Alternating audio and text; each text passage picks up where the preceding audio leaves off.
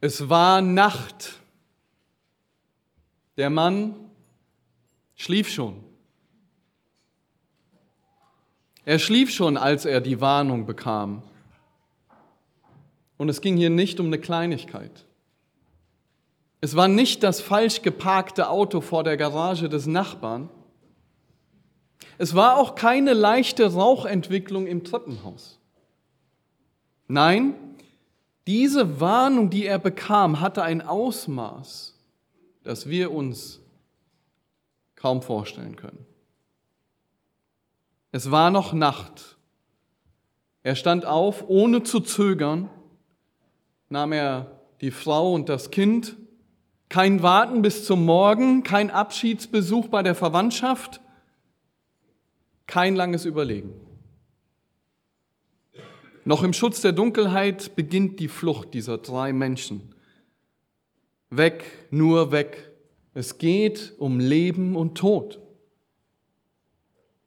Die Flucht endet aber nicht im nächsten Ort. Die Flucht endet nicht einmal in der nächstgrößeren Stadt. Diese Flucht, diese Flucht dieser drei Menschen würde erst in einem fremden, fernen Land enden. Und sie würden so schnell nicht mehr zurück können nach Hause. Sie mussten weit weg. Dort, wo die Auftragsmörder nicht mehr suchen würden. Und der Mann, der den Auftrag zum Mord gegeben hatte, er wurde rasend vor Wut, als er mitbekam, dass er hintergangen worden war. Sein Zorn schäumte dermaßen, dass er kurzerhand in einer Region alle Jungen unter zwei Jahren töten ließ. Josef, der Mann der Maria, der Mutter Jesu, er war der Mann, der von Gott selbst den Auftrag bekam, diese Familie zu schützen und mit ihr zu fliehen. Gott ließ ihn warnen, nicht Maria. Er gab ihm den Auftrag, sofort aufzustehen und nach Ägypten zu fliehen. Er legte die Verantwortung für den Schutz von Maria und Jesus auf seine Schultern.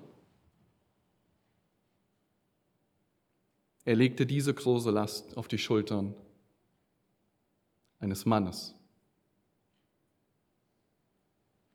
Der Mann, er ist mutig und stark. Er soll ein Beschützer sein, er soll die Versorgung übernehmen und in all dem die Leitung und die Verantwortung. In der letzten Predigt vor zwei Wochen haben wir uns angesehen, wie man Jungs zu Männern erzieht. Und wir haben uns angesehen, dass Gott selbst Männer anders als Frauen geschaffen hat. Er hat sie körperlich und in der Rolle unterschiedlich geschaffen. Er hat sie so geschaffen, dass der Mann leiten und die Frau seine Gehilfin sein soll. Gott hat Mann und Frau ergänzend geschaffen. Der Mann soll nicht glauben, dass er allgenugsam sei. Allgenugsam ist nur Gott selbst. Der Mann braucht andere. Und genauso wenig soll die Frau denken, dass sie den Mann nicht braucht. Statt dass ein Gott verunehrender Kampf der Geschlechter stattfindet, sollen wir Gott mit unserem Geschlecht, was er uns gegeben hat, ehren und die Rollen zu seiner Ehre ausleben. Mann und Frau in der Ehe sind ein Team. Männer und Frauen sind nie und auch nicht in der Gesellschaft, sie sollen nie Feinde sein. Der Mann hat seine Leitung, in seiner Leitung die Verantwortung. Und er soll es in vorbildlicher Art und Weise ausleben. Und die Frau unterstützt in all diesen Bereichen. Als männlich und weiblich schuf Gott den Menschen. Zwei Geschlechter fest von Gott definiert. Und dann haben wir uns angesehen, warum Jungs überhaupt zu Männern erzogen werden sollen. Und dabei festgestellt, dass nichts von alleine passiert. Nun, es passiert schon viel von alleine, aber seit dem Sündenfall geht von alleine nur alles den Bach runter. Gott fordert uns auf, nicht gleichförmig dieser Welt zu sein, sondern unser Denken durch sein Wort verändern zu lassen. Und so in unserem Denken und Handeln seinen Willen zu tun und zu seiner Ehre zu leben. Männer sollen Leiter sein. Dazu haben wir uns Paulus Gebot an Timotheus angesehen welche die Qualifikation für einen Ältesten zeigen in 1 Timotheus 3. Sie zeigen aber, wie der vorbildliche Mann sein soll. Er soll leiden und dabei mutig und stark sein. Jungs müssen zu mutigen und starken Männern erzogen werden, damit sie Gott selbst ehren. Und heute werden wir uns zwei weitere Eigenschaften ansehen. Die Männer, zu denen wir Jungs erziehen sollen, die sollen nicht nur mutig und stark sein. Jungs sollen zu Männern erzogen werden. Und dazu müssen sie wissen, wie ein Mann ist und wie ein Mann als Vorbild und Leiter seine Rolle wahrnimmt. Wir werden uns heute ansehen. Der Mann ist ein Beschützer. Und wir werden uns als zweites ansehen. Der Mann ist ein Versorger. Bei all dem, was wir uns aus Gottes Wort ansehen, kannst du jetzt sagen, na, aber eine Frau kann auch stark sein. Sie kann auch versorgen. Sie kann auch Verantwortung übernehmen und mutig und stark sein. Und ich gebe dir recht. Es ist sogar so, dass viele dieser Aufgaben auch Frauen ausüben. Auch sie versorgt als liebevolle Frau und manchmal auch als Mutter. Auch sie leitet unter der Leitung ihres Ehemanns zum Beispiel das Zuhause, wie wir in Sprüche 31 sehen. Geht es hier darum, dass nur Männer all diese Dinge können und Frauen nicht fähig dazu sind? Nun, bei einigen Dingen, und das haben wir in der letzten Predigt gesehen, gibt es Dinge, die nur Männer oder nur Frauen können. Zum Beispiel kann nur eine Frau schwanger werden.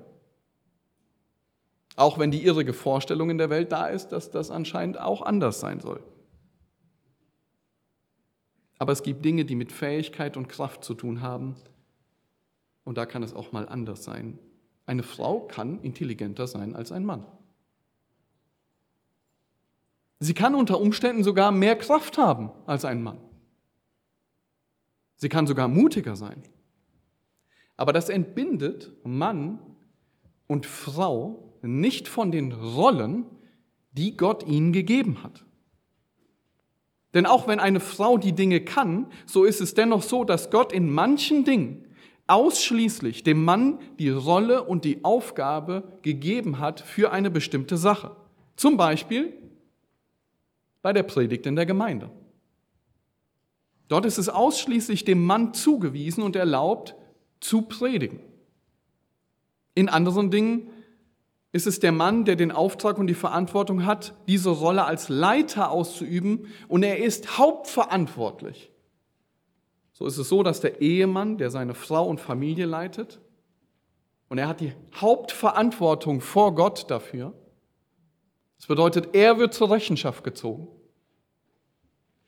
Aber unter seiner Leitung im Zuhause leitet auch die Frau zum Beispiel die Kinder an. Ein gutes Beispiel dafür ist Dave Furman. Er ist Ehemann, er ist Vater und Pastor einer Gemeinde in Dubai. Und er hat eine ganz spezielle Krankheit, die dafür sorgt, dass er seine Arme kaum benutzen kann. Er hat immer massive Schmerzen in seinen Armen. Man kann sich das nicht vorstellen.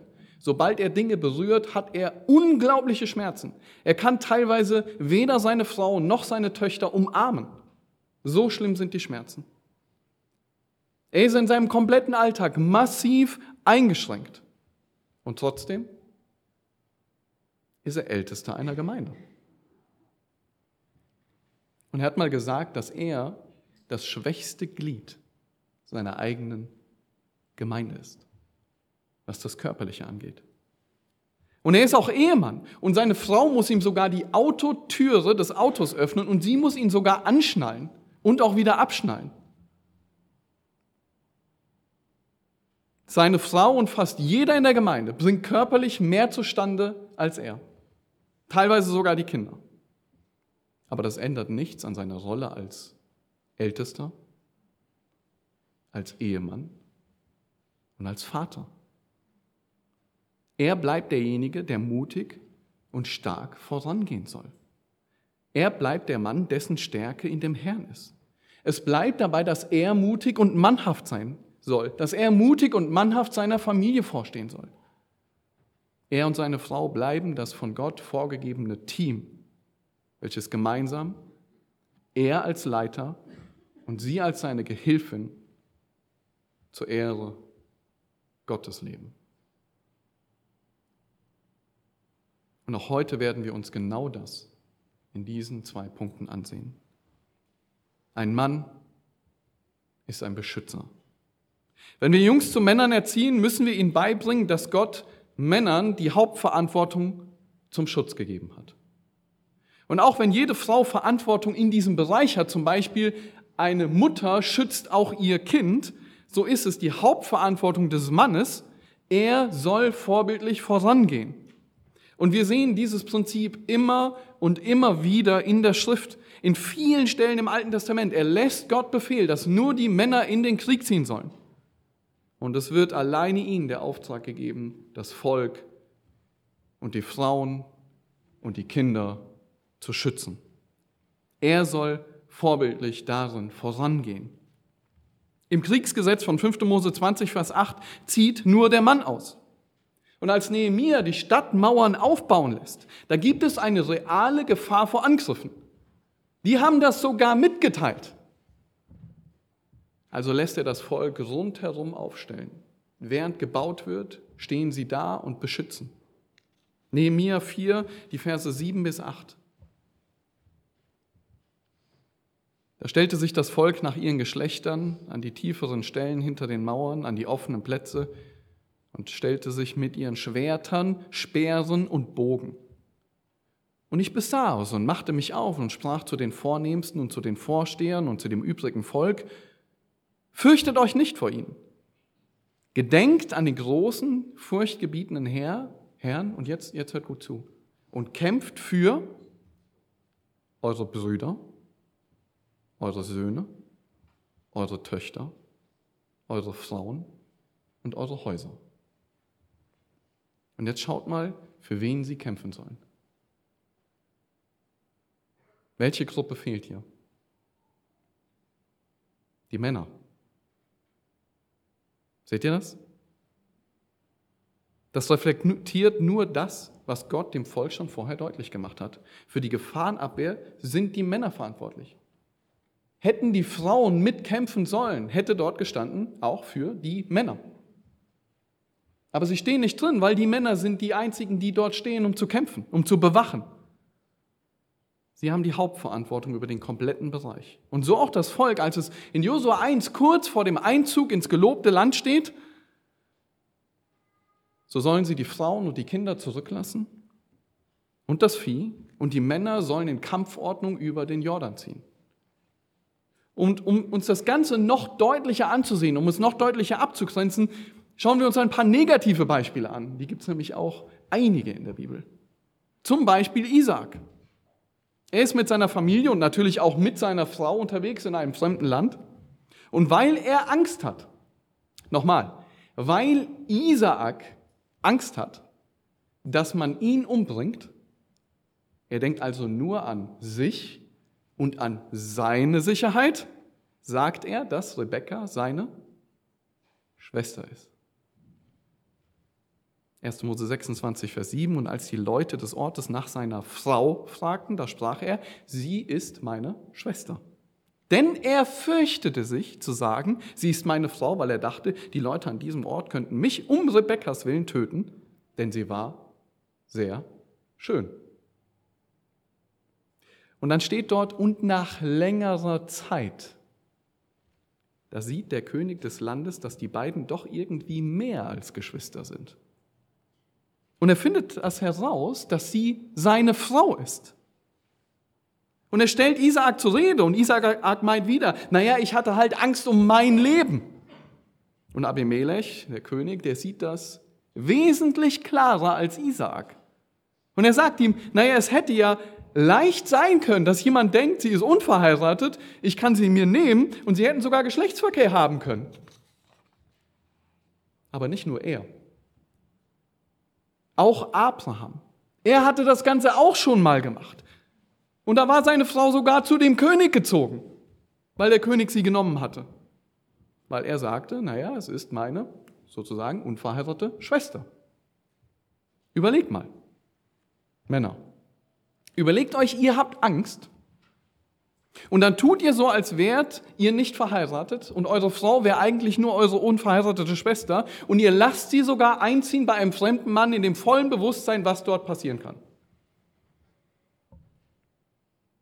Ein zweites Beispiel ist Lot. Als die Engel zu ihm kommen, um ihn zu warnen und aus der Stadt rauszuholen, da wollen die Männer der Stadt diese Gäste vergewaltigen. Und hört, was Lot sagt. 1. Mose 19, Vers 8. Er sagt, siehe, ich habe zwei Töchter, die haben noch keinen Mann erkannt, die will euch ich zu euch hinausführen, damit ihr mit ihnen tut, wie es gut ist in euren Augen.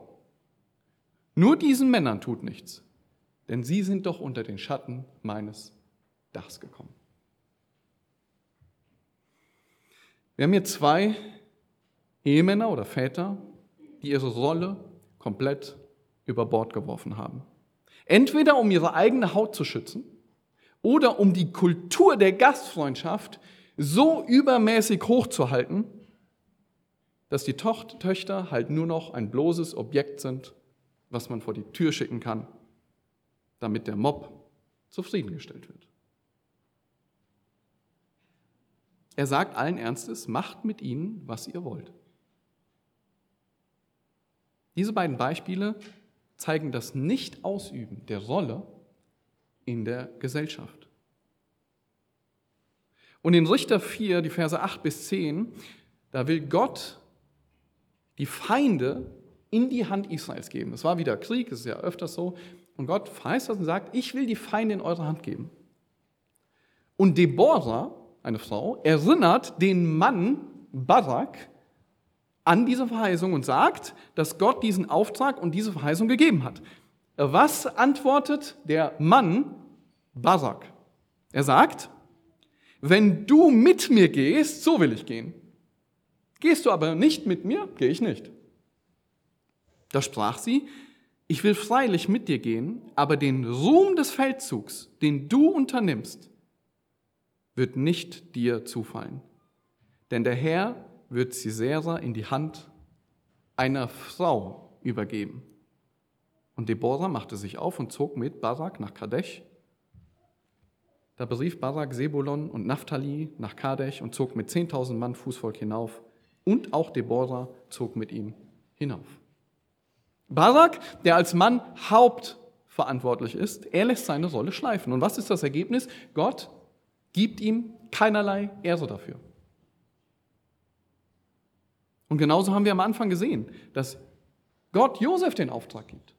Er gibt ihn nicht Maria, die Familie zu schützen, sie zu retten und zu flüchten.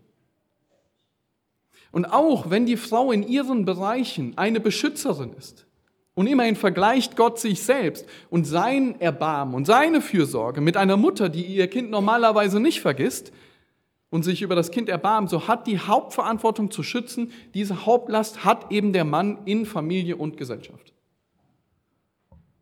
Und wenn wir uns dann unser absolutes Vorbild, den Herrn Jesus, anschauen, dann sehen wir, wie Paulus Christi Liebe zur Gemeinde direkt mit Hingabe verbindet.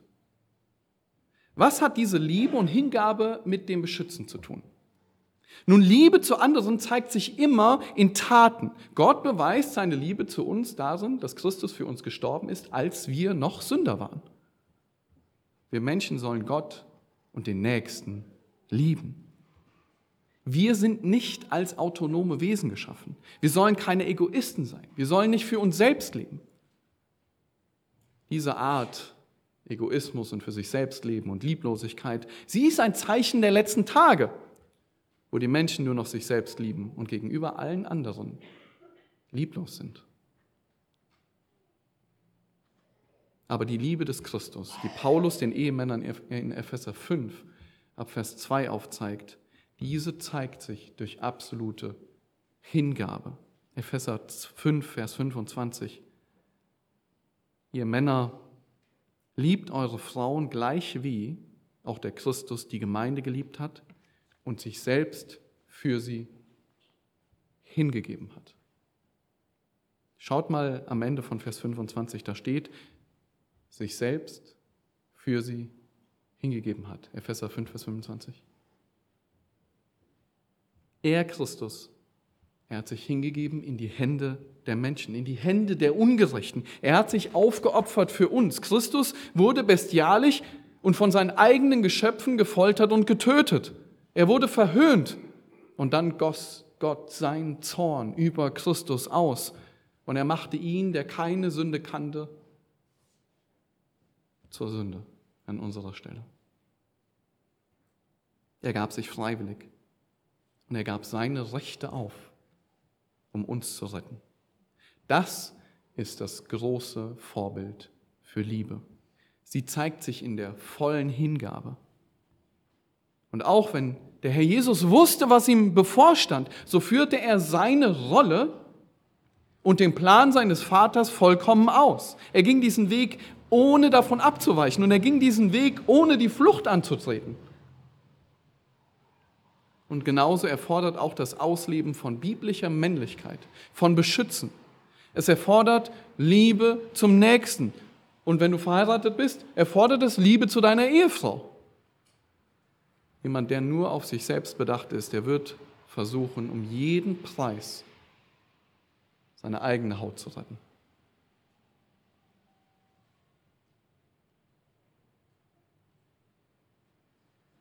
Er wird aus der Verantwortung fliehen und sich verstecken wie Jona. Er wird fliehen wie ein Mietling bei den Schafen, der nicht der echte Hirte ist. Und er wird andere verleugnen, um sich selbst zu beschützen, wie Petrus. Anders zeigt sich das bei Jonathan. Jonathan, dem Freund Davids, der Sohn Sauls. Er hatte einen leicht jähzornigen Vater. Er hatte einen sehr jähzornigen Vater. Sehr. Und er wusste, dass sein Vater David töten wollte. Und Jonathan riskierte sein Leben für seinen besten Freund David, um ihn zu schützen. Er sah das Unrecht, welches sein Vater vollbringen wollte. Und er ließ es nicht zu, sondern er wendete diese Gefahr ab, ohne Rücksicht auf sein eigenes Leben. Eine Gesellschaft und Männer, die erzogen wurden, nur an sich und an das Beste für sich zu denken und nur für ihr eigenes Wohl zu leben, die werden bei Gefahr die Flucht ergreifen. Sie werden nicht aus Liebe zum Nächsten handeln, sondern ausschließlich aus Liebe zu sich selbst. Jemand zu beschützen kann nämlich Gefahr bringen. Es kann im Äußersten sogar lebensgefährlich für andere werden. Es kann im Äußersten so lebensgefährlich für dich werden, dass manche schon daran gestorben sind. Der Anspruch, der hier gelegt wird, ist die Liebe und die Hingabe des Christus. Und das ist nicht anders wie bei allen anderen Punkten von Männlichkeit. Als Leiter sind Männer dazu berufen, ihre Rolle vorbildlich auszuführen. Und dieses Vorbild, es wird dann nachgeahmt von seiner Frau, von seinen Kindern in ihren jeweiligen Rollen. Dieses Vorbild wird dann nachgeahmt auch von anderen in der Gesellschaft. Es ist nicht ohne Grund so, dass die Leute eine hohe Sicht von Feuerwehrleuten haben. Denn wenn die Feuerwehrleute in ein brennendes Gebäude gehen, um Menschen zu retten, dann kommt nach ihnen niemand mehr. Man spricht sogar von Helden, die ihr Leben für andere aufs Spiel setzen. Und genau so soll der biblische Mann ein Vorbild für alle um ihn herum sein, indem er diese biblische Rolle ausführt indem er mutig und stark ist, indem er mutig und mannhaft ist. Woody Bauchem schreibt in seinem Buch What He Must Be über ein weiteres Buch, was er gelesen hat, ein sehr altes Buch, das Buch Fox's Book of Martyrs, das Buch der Märtyrer, christliche Märtyrer, Männer und Frauen Gottes, die hingerichtet wurden für ihren Glauben. Und er schreibt, als ich die Geschichte von Dr. Taylor las, sah ich ein unglaubliches Bild eines Beschützers. Interessanterweise beschreibt Fox, der Autor dieses Buches, nicht Taylors körperliche Statur oder Stärke. Er sagt nicht, ob Taylor ein geschickter Faustkämpfer oder ein Schütze war oder nicht. Es besteht jedoch kaum ein Zweifel daran, dass dieser Mann den Charakter eines Beschützers hatte. Es kommt eine Zeit, in der ein Beschützer einfach mutig sein muss. Letztlich geht es beim Schutz der eigenen Familie darum, mutig genug zu sein, in die Breche zu springen, wenn die Zeit gekommen ist. Wenn Taylor etwas war, dann war er mutig. Und jetzt zu der Geschichte, die er las. Bevor der Sheriff Taylor seinem Schicksal übergab, also ihn zur Hinrichtung entließ, ließ er ihm noch einen Moment mit seiner Frau. Der Charakter seines Gefangenen hatte ihn offensichtlich berührt. Die Männer des Sheriffs wollten ihn abführen, aber der Sheriff sagte, bleibt noch ein wenig, meine Herren, und lasst ihn mit seiner Frau sprechen. Und so blieben sie. In diesem Moment zeigte Taylor die Art von Tapferkeit, die nur vom Herrn kommen kann. Was dann geschah, lässt mir die Haare im Nacken stehen. Taylor nahm seine Tochter Mary in den Arm. Er kniete mit seiner Frau und seiner Tochter Elisabeth nieder und sprach mit ihnen das Vaterunser. Der Sheriff und sein Begleiter, sie weinten bei dem Anblick. Nachdem sie gebetet hatten, stand Taylor auf, sah seine Frau an und sagte,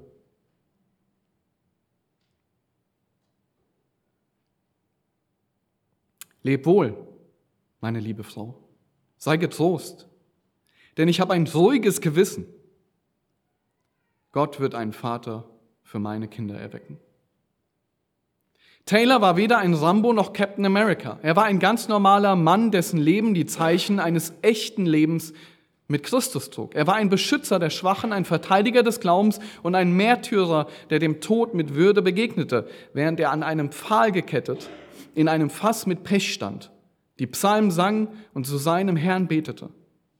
Diejenigen von uns, die Söhne großziehen, täten gut daran, ihnen Geschichten von Männern wie Roland Taylor vorzulesen, wir müssen unseren Söhnen bewusst machen, dass es Männer gibt, die ihre Frauen und Kinder trösten, während sie ihrem eigenen Tod entgegensehen. Wir müssen solche Männer als leuchtende Beispiele dafür sehen, wie echter Glaube an Christus aussieht. Außerdem müssen wir sie daran erinnern, was die Nachfolge kostet und wie gefährlich die Freundschaft mit der Welt ist.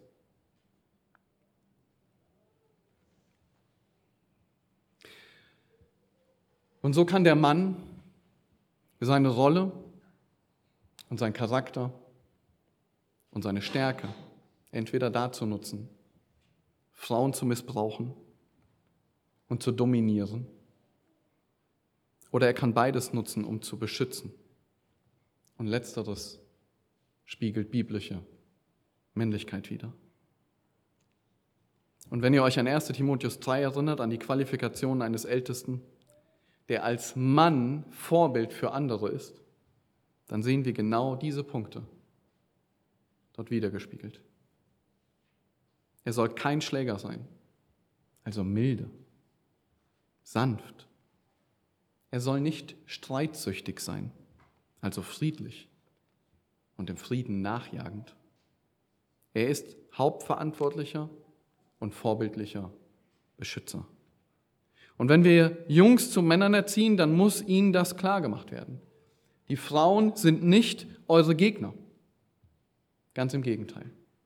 John MacArthur schreibt dazu in seiner Predigt Act Like Man, Männer sind diejenigen, die die Beschützer sein sollen, die ihre Frauen beschützen, die ihre Kinder beschützen, die all das tun, was getan werden muss, um das Böse in einer Gesellschaft zu reduzieren und das Gute hervorzubringen. Und doch hat die Gesellschaft über Jahre und Jahrzehnte Männer damit beschäftigt, das Böse zu produzieren und das Gute zu verringern. Wahre Männlichkeit ist mit dem Wort Mut verbunden.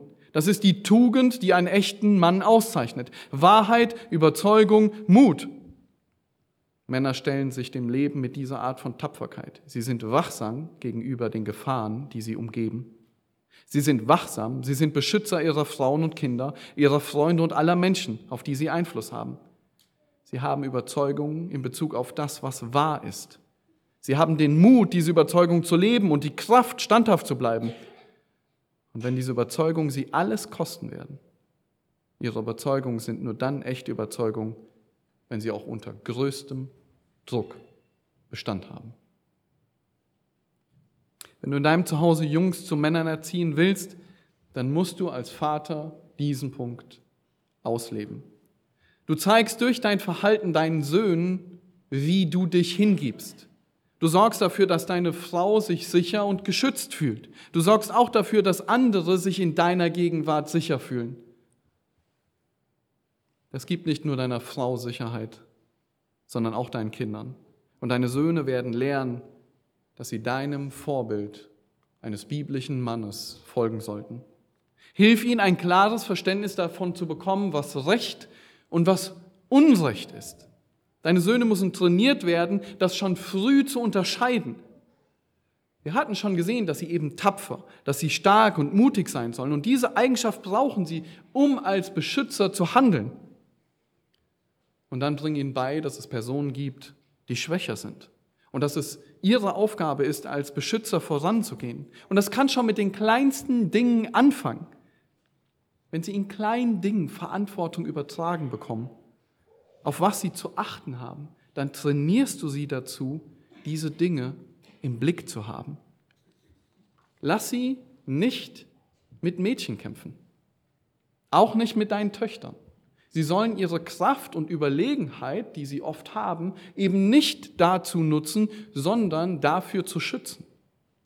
Hilf ihnen eine Wachsamkeit zu entwickeln, auch in Bezug darauf, wie sie anderen und auch anderen Frauen helfen können. Und vor allen Dingen, bring ihnen Liebe zu anderen Menschen bei. Fast alles in unserer Gesellschaft ist heute auf Selbstliebe ausgelegt. Aufopferung für andere ist völlig out. Die Leute arbeiten nur noch für sich selbst, nicht mal mehr für den Arbeitgeber und erst recht nicht zum Wohle von anderen Menschen. Sie haben Beziehungen nur für ihr eigenes Wohl. Und wenn die andere Person nicht mehr genug dient, dann wird halt gewechselt. Und jeder muss nur noch sich um Einzelpersonen drehen. Wenn eine Einzelperson sich angegriffen fühlt, in ihren Gefühlen verletzt, dann muss die ganze Welt sich ändern. Jungs, die so erzogen werden, dass sich alles um sie dreht, sie werden nicht beschützen. Sie werden nur an ihr eigenes Wohl denken und sie werden als Männer auch genauso handeln. Sie werden nicht aus Liebe zum Nächsten handeln, sondern ausschließlich für ihr eigenes Wohl. Trainiere den Jungen, dass er lernt, dass er eben nicht, dass sich eben nicht alles um ihn dreht. Hilf ihm zu verstehen, dass er Gott mit der Rolle des Beschützers ehrt. Und dass es seine Aufgabe in der Gesellschaft und in seiner zukünftigen Ehe sein wird. Und dann werde kreativ, wie du ihn darin trainieren kannst, diese Rolle zu stärken. Und lobe ihn, wenn du Fortschritte siehst, auch wenn es kleine Fortschritte sind. Aber sie sollen nicht nur zu Beschützern erzogen werden, sondern sie sollen auch zu Versorgern erzogen werden. Der Mann ist ein Versorger. Wir sind mittlerweile in einer Zeit angekommen, wo massenweise, und ich, ich kann äh, mir das fast nicht mehr ansehen, junge Menschen in Tränen ausbrechen, weil ihr 35-Stunden-Woche in, in äh, äh, Job in der Woche viel zu viel ist. Man hat ja gar keine Freizeit mehr, beschweren sie sich. Und dann wird ein Aufruf gestartet, nur noch so wenig Stunden wie möglich zu arbeiten oder halt gar nicht mehr. Gibt ja Bürgergeld. Und hier und da werden gerade da Argumente gebracht, dass die Gesellschaft dann ja noch weniger Anreiz hat, irgendwie zu arbeiten, weil man für nichts tun mehr Geld auf das Konto gutgeschrieben bekommt. Wir müssen dazu verstehen, dass Arbeit nichts Schlechtes ist. Im Gegenteil, Gott hat Arbeit schon im Garten Eden gegeben. Das Einzige, was durch den Sündenfall passiert ist, ist, es ist hart und schweißtreibend geworden. Und das lieben die Menschen normalerweise nicht. Vor einiger Zeit hat ein Arbeitgeber erzählt, und er steht mit dieser Erfahrung absolut nicht alleine da, dass junge Leute und vor allen Dingen junge Männer mehr, keine Lust mehr auf Arbeiten haben. Er findet keine Angestellten.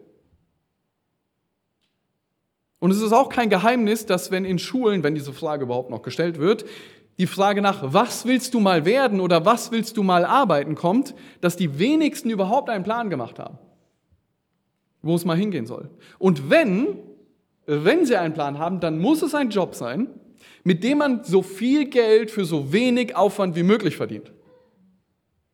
Alles andere kommt nicht in die Tüte. Was sie nicht verstehen ist, da kommt auch nichts in die Lohntüte. In Deutschland hat, ist es nicht mehr ganz wahr, aber es war mal so. Die Arbeitsethik ist nicht nur in der Welt verschoben und teilweise völlig zerstört, sondern sie hat auch in der Gemeinde an Einfluss gewonnen. Und Wodi Bochem schreibt dazu, eine schlechte Arbeitsmoral ist letztendlich ein geistliches Problem. Als Väter müssen wir unsere Söhne vor diesem fatalen Fehler schützen und unsere Töchter vor potenziellen Verehrern, die diesen Makel tragen. Ein junger Mann, der nicht bereit ist, hart zu arbeiten, wird kein guter Versorger sein. Leider hat der Mensch seit dem Sündenfall ein schwieriges Verhältnis zur Arbeit. Das ist das Ziel. Wir müssen Jungs vor diesem fatalen Fehler bewahren und sie dahingehend zu Männern erziehen, die eine gute biblische Arbeitsmoral haben und hart arbeiten. Und mit harter Arbeit meine ich nicht, dass Männer 80 Stunden lang in der Woche in einem Stahlwerk schuften müssen, um dieses Ziel von Männlichkeit zu erreichen. Arbeit hat viele Facetten. Es beginnt beim harten Studium, beim harten, ernsthaften Studium, bis hin zu einem sehr körperlich herausfordernden Job an der Straße. Die Leute, die auf der Autobahn bei 35 Grad teeren, die haben einen schweren Job. Und Arbeit ist auch nicht nur ein Selbstzweck, sondern es ist auch zum Besten des anderen. Und Gott meint es ernst mit diesem Thema. In den Sprüchen wird der Faule aufgefordert, wohin zu gehen? Zur Ameise. Geh zur Ameise, du Fauler, sieh ihre Wege an und werde weise. Paulus geht so weit, dass er in 1 Timotheus 5, Vers 8 sagt, wenn aber jemand für die Seinen, besonders für die Hausgenossen, nicht sorgt, so hat er den Glauben verleugnet und ist schlimmer als ein Ungläubiger. Er sagt hier, wenn jemand also irgendeine Person nicht sorgt, und zwar für wen? Für die Sein und seine Hausgenossen, hier handelt es sich um seine Familie, für alle die, für die er zuständig ist, dann hat er den Glauben verleugnet und ist sogar schlechter als ein Ungläubiger. Stellt euch das mal vor. Da ist der junge Mann, der macht alle möglichen Dinge, fährt jedes Jahr in Skiurlaub, ist nur unterwegs, gibt das ganze Geld aus, was er hat und macht sich auch keine Sorgen, wie irgendwie was Neues reinkommen soll bis jetzt haben Mama und Papa ja immer schön bezahlt. Und dann kommt er auf die großartige Idee zu heiraten. Und er will da genauso weitermachen. Denkt ihr, das wäre eine gute Idee? Es kann sogar so weit gehen, dass Männer in der Ehe das ganze Geld verzocken. Oder sie geben alles für Unsinniges aus. Oder es gibt Männer, die vernachlässigen ihre Frauen mit Absicht, obwohl sie genug zum Versorgen haben. Und die Frauen wissen nicht mehr, wie sie überhaupt noch zurechtkommen sollen. Es geht hier nicht darum, dass der Mann jedem Wunsch nachkommen soll. In dem Kontext der Stelle von, äh, von Paulus geht es um Witwen und wie man mit ihnen umgehen soll. Es geht hier also wirklich um Vernachlässigung. Und dann in 1. Thessalonicher 3, ab Vers 6, die Stelle könnt ihr gerne aufschlagen, die werden wir uns jetzt konkreter ansehen. Da scheinen Brüder gewesen zu sein, die nicht arbeiten wollten. 1. Thessalonicher 3, ab Vers 6. Und aus welchen Gründen auch immer, sie wollten, dass die Gemeinde sie durchfüttert. Ist großartig, oder? Man hat Zeit ohne Ende, kann machen, was man will und die Gemeinde sorgt für einen. Aber sie wollten selbst nichts tun. Erst, äh, 2. Thessalonicher 3, Vers 6. 2. Thessalonicher 3, Vers 6.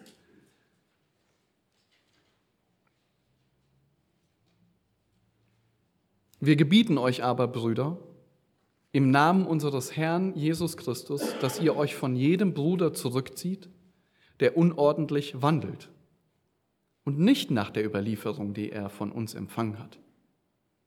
Ihr wisst ja selbst, wie ihr uns nachahmen sollt.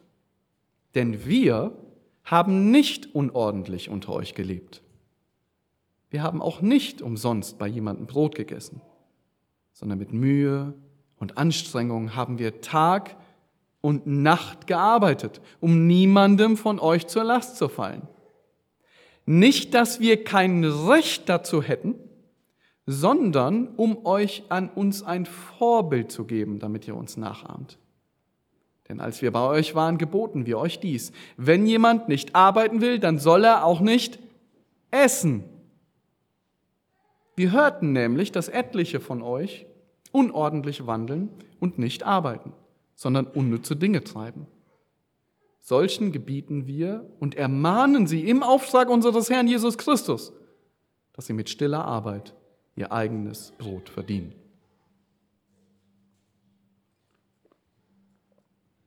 Was war hier genau passiert? Im Vers 6 gebietet er ihnen, dass sie sich von einem Bruder, der unordentlich lebt, zurückziehen sollen. Und dann schaut man in den Vers 7 am Ende, da zeigt er ihnen auf, was das Gegenteil von unordentlich Leben ist. Er, Paulus und seine Mitarbeiter, sie waren nämlich eine ganze Weile bei den Thessalonichern gewesen. Und in Vers 8 hatten sie niemandes Brot umsonst gegessen. Also, sie hatten sich nicht versorgen lassen, sondern im Gegenteil, und jetzt schaut mal in den zweiten Teil von Vers 8, seht ihr das? Sie hatten mit was gearbeitet? Mit Mühe und Beschwerde. Es war also anstrengend. Es hat sie richtig herausgefordert. Und sogar Tag und Nacht. Sie mussten also ständig arbeiten. Es war nicht irgendwie so ein kurzes Arbeitsding, ich mache mal da irgendwie so eine Stunde was und dann reicht das. Und dann hatten sie eine Menge Freizeit, um bei den Thessalonichern noch zu schauen, wie schön die Stadt war und ihren Hobbys nachgehen konnten. Nein, Paulus und seine Mitarbeiter, sie hatten richtig hart neben ihrer Arbeit gearbeitet. Warum sage ich das so? Weil sie haben die restliche Zeit ja auch gearbeitet. Versteht ihr? Sie als Apostel und Prediger und Leiter hatten unter den Thessalonichern gearbeitet.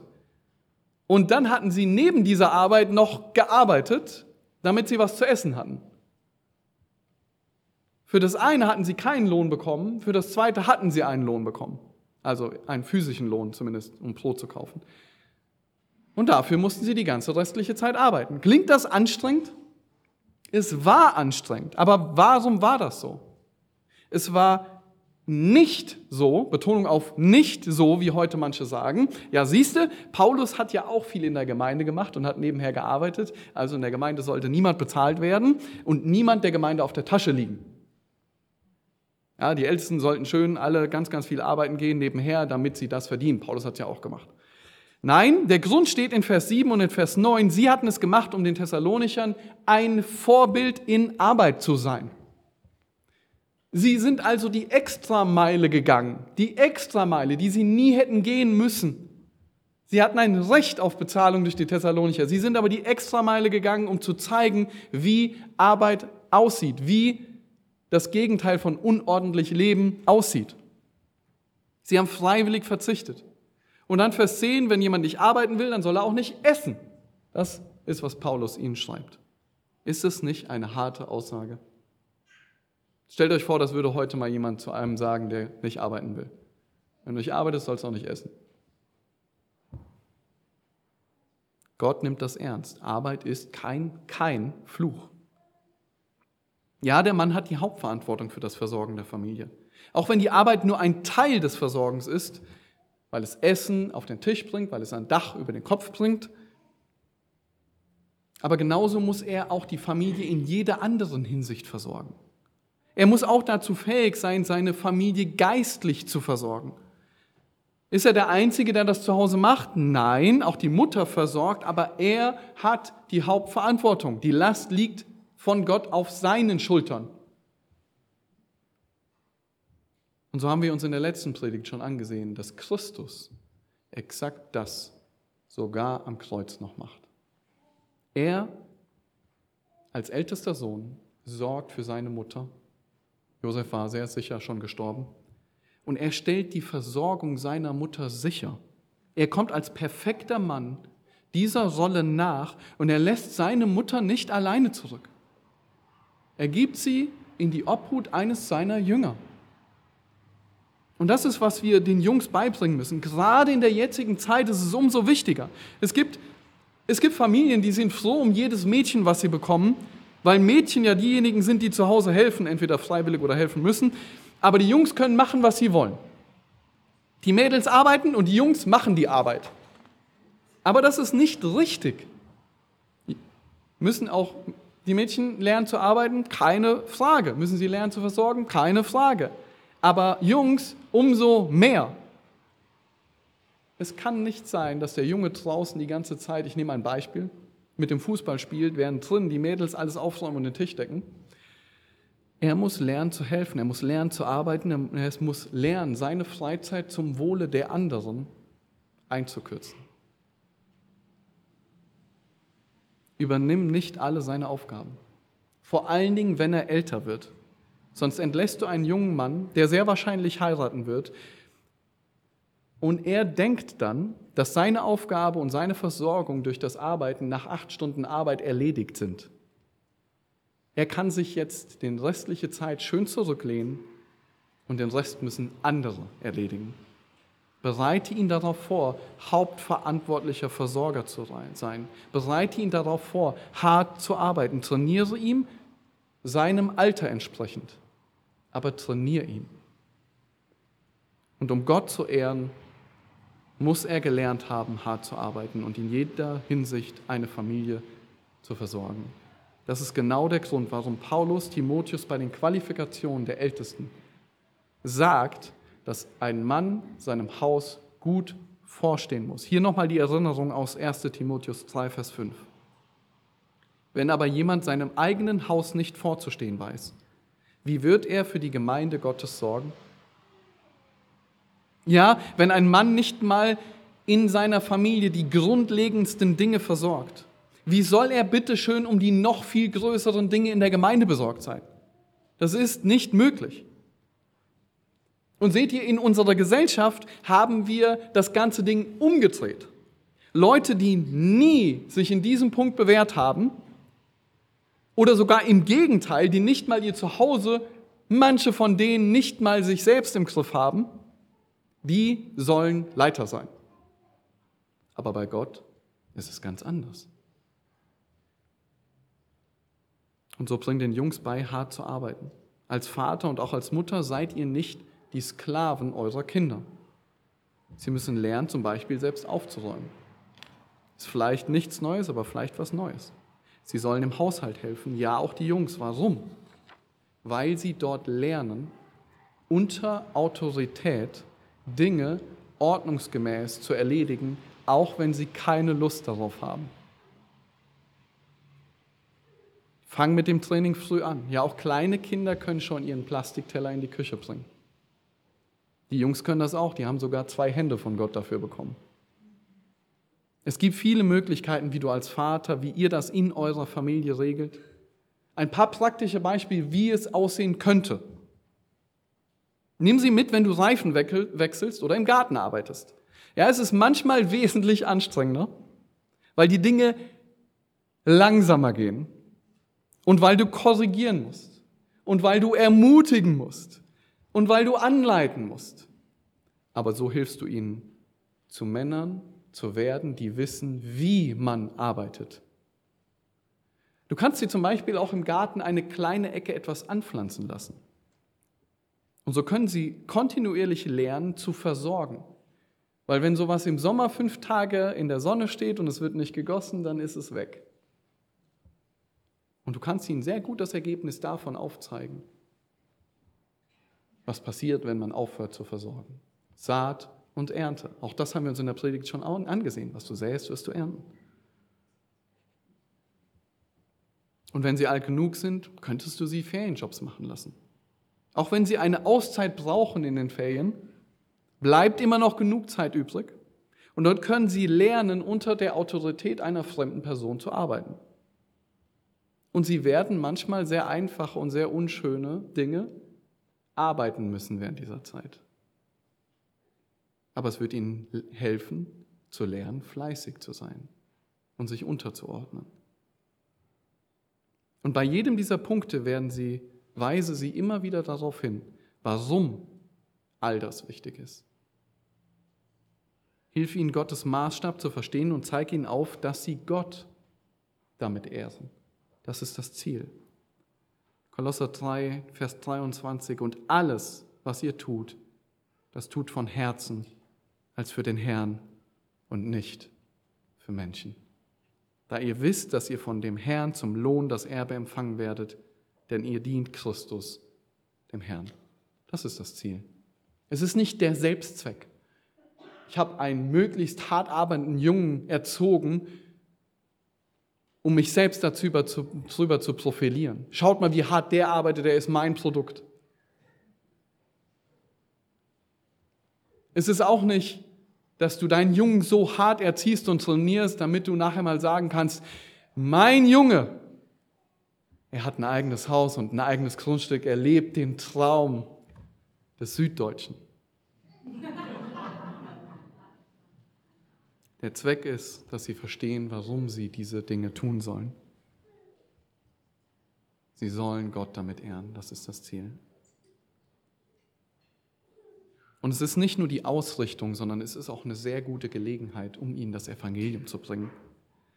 Denn warum fällt es deinem Jungen so schwer, diszipliniert an der Arbeit zu bleiben? Warum gefällt es ihm so schwer, diszipliniert an der Arbeit zu bleiben, die ihm nicht gefällt? Warum sucht er lieber Erholung und sein eigenes Glück? Warum macht er gewisse Aufgaben sehr gerne, aber andere Aufgaben überhaupt nicht gerne? Weil er ein Sünder ist. Oder wenn er wiedergeboren ist, weil er mit der Auswirkung von 1. Mose 3 kämpft. Der Sünder ersucht sein eigenes Glück und seine eigene Ehre. Christus, er gab sich selbst hin. Christus starb für uns, als wir noch Sünder waren. Das ist genau das Gegenteil. Er hatte keine Leistung unsererseits zu erwarten. Und so kannst du ihm das erklären und ihm helfen zu verstehen, dass er Rettung braucht. Dass er nur durch Gottes Wirken an seinem Herzen all diese Dinge richtig und aus der richtigen Motivation tun kann. Und wisst ihr was? Es gibt Hoffnung für die Jungs. Es gibt echte Hoffnung. Aber wisst ihr was? Es gibt auch Hoffnung für uns. Denn der gleiche Gott, der fähig ist, all diese Jungs, die in dieser Gesellschaft groß werden, zu retten, er ist auch unsere Hoffnung in unserem Versagen. Denn wie oft sind wir kein Vorbild für die eigenen Jungs? Wie oft sind wir kein Vorbild für all die Jungs um uns her? Wie oft verhalten wir uns nicht als biblische Männer und sind schlechte Vorbilder für all die Jungs und all die jungen Männer, die hier groß werden, ob gläubig oder ungläubig? Aber was tun? Was sogar tun, wenn du schon einen Teenager hast und du hast bis jetzt alles vermasselt? Gibt es Hoffnung? Es gibt Hoffnung. Christus ist auch dafür gestorben. Es gibt immer die Möglichkeit zur Umkehr. Du kannst jederzeit Buße tun. Du kannst jederzeit Gott um Vergebung bitten und neu anfangen. Das ist das Großartige. Das ist das Großartige an Gottes Rettungsplan. 1. Johannes 1, Vers 9, wenn wir unsere Sünden bekennen, so ist er treu und gerecht, dass er uns die Sünden vergibt und uns reinigt von mancher aller Ungerechtigkeit. Auch wenn du bis jetzt versagt hast. Das ist unsere Hoffnung in all den Punkten. Und das ist auch, warum der Aufruf da ist, Jungs zu Männern zu erziehen. Weil wir eben diese Hoffnung haben. Wir haben uns in den zwei Predigten angesehen, was Gott Männer und Frauen unterschiedlich geschaffen hat. Als Mann und als Frau. Und wir haben uns angesehen, dass Männer leiten sollen und dass wir Jungs zum Männern erziehen sollen. Sie sollen mutig und mannhaft sein. Sie sollen Beschützer sein. Sie sollen Versorger sein. Und in all dem sollen sie lernen, die Verantwortung zu übernehmen. Männer sollen leiten. Und das ist so anders, als die Welt es sagt. Die Welt sagt, Männer dürfen nicht mehr leiten, das ist toxisch, das ist giftig. Sie sollen lieber weiblich werden. Die Jungs macht den Welt klar, die Welt macht den Jungs klar, dass sie weder mutig noch stark sein sollen. Das würde viel zu viel nach einem Leiter aussehen. Und sie sollen sich auch nicht als Beschützer aufspielen. Nein, einige sehen sogar eine Gefahr darin, wenn ein Mann einer Frau die Tür aufhält. Das ist toxisch. Nein, sie sollen sich lieber zurückziehen. Und dann verschwinden sie. Dann verschwinden sie, die Männer, die jungen Männer und die alten Männer. Sie verschwinden in den Kellern, sie verschwinden vor den Spielkonsolen, sie verschwinden bei Twitch, sie verlieren sich in allen Möglichkeiten Vergnügen zu suchen. Aber sie werden nicht mehr als Versorger wahrgenommen. Und all das hat direkt mit Leitung zu tun. Und aus diesem Grund ist es so wichtig, dass wir eben nicht leben, wie die Welt lebt. Und wenn dann Männer leiden, dann sind sie entweder absolut soft und haben keine Meinung zu irgendwas und vergessen alles Mögliche. Oder sie fallen in das andere Extrem, indem sie harte Männer werden die als Alleingänger über jeden Zweifel als Alpha-Male erhaben sind. Sie sind sich selbst genug. Doch der Mann, den Gott beschreibt und zu welchem wir die Jungs erziehen sollen, er ist so anders. Er soll ein Mann nach dem Herzen Gottes werden. Das ist das Ziel. Er, dieser Mann nach dem Herzen Gottes, er ist ohne offensichtliche, eklatante Sünde. Er ist ein Mann, der Frauen nicht benutzt, sondern seiner Frau treu ist. Er ist wachsam und klar denkend. Er ist besonnen, diszipliniert und bescheiden. Er hat ein ordentliches Leben. Er ist gastfreundlich. Er ist fähig, seine Familie und vielleicht auch andere zu belehren. Er ist kein Schläger, sondern ruhig und sanft. Er sucht nicht den Streit, sondern er ist ein Friedensstifter. Er liebt nicht das Geld, sondern er liebt Gott. Er kann seinem eigenen Haus gut vorstehen und gut anleiten. Und er geht die Extrameile. Er geht die Extrameile als Vorbild und Leiter voran, auch wenn es für ihn herausfordernd und schmerzhaft ist. Ihr Lieben, das ist wie Paulus dem Timotheus den vorbildlichen Mann, den Ältesten, in 1 Timotheus 3 beschreibt. Ich könnte die Liste nochmal durchgehen. Das ist die Liste, die Paulus vorgibt für einen vorbildlichen Leiter. Das ist die Qualifikation eines Leiters. Und auch für die Frauen gelten viele dieser Punkte. Und auch das macht Paulus in den folgenden Abschnitten in 1 Timotheus 2 klar. Aber der Mann ist als Leiter verantwortlich, genauso wie Adam verantwortlich war und genauso wie Josef verantwortlich war.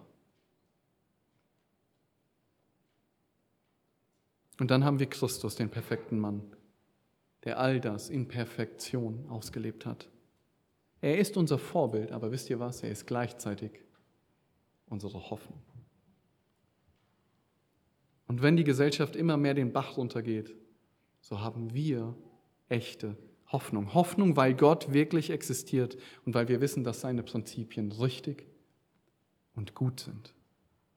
Lasst uns nicht müde werden im Kampf darum, Jungs zu Männern zu erziehen, zu Männern, die leiten und Verantwortung übernehmen, zu einer neuen Generation von Männern, die nicht tun, was recht ist in ihren Augen, die den Herrn nicht kennt, das werdet ihr so sehr oft im Buch Richter finden, sondern eine Generation von Männern, die nach biblischen Prinzipien lebt. Männer, die gelernt haben zu leiten, indem sie mutig und mannhaft sind, indem sie Beschützer sind, indem sie Versorger sind und indem sie die Hauptverantwortung für all das übernehmen.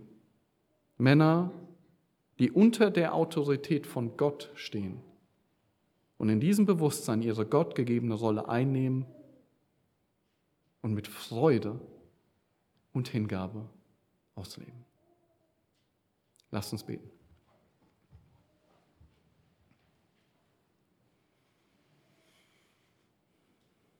Du großer Gott und Vater, wir wollen dir so sehr dafür danken, dass du uns nicht alleine gelassen hast. Erstens wären wir völlig verloren, wenn du nie Rettung geschickt hättest. Wir würden ausschließlich auf uns selbst gerichtet mit Selbstliebe und Egoismus und Hingabe für uns selbst leben. Aber du bist zur rechten Zeit gekommen und hast deinen Sohn auf diese Erde gesandt, damit er der Retter der Welt wird.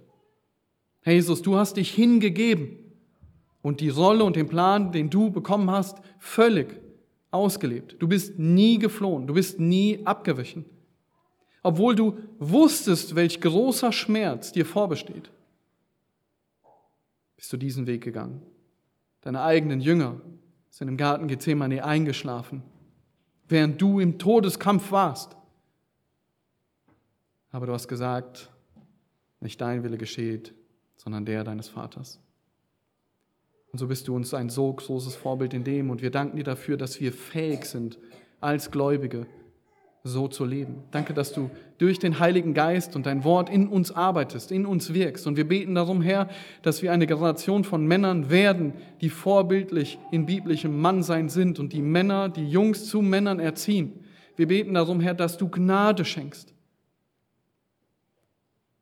Denn die Gemeinden und die Gesellschaft und die Welt braucht Männer die dich lieben und deine Prinzipien ausleben.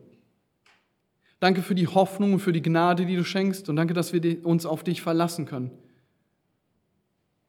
Danke dafür, Herr, dass du uns liebst und dass wir wissen dürfen, dass wir in dieser Tatsache erziehen können, anleiten können, Vorbilder sein können. Danke, dass wir Hoffnung haben. Amen.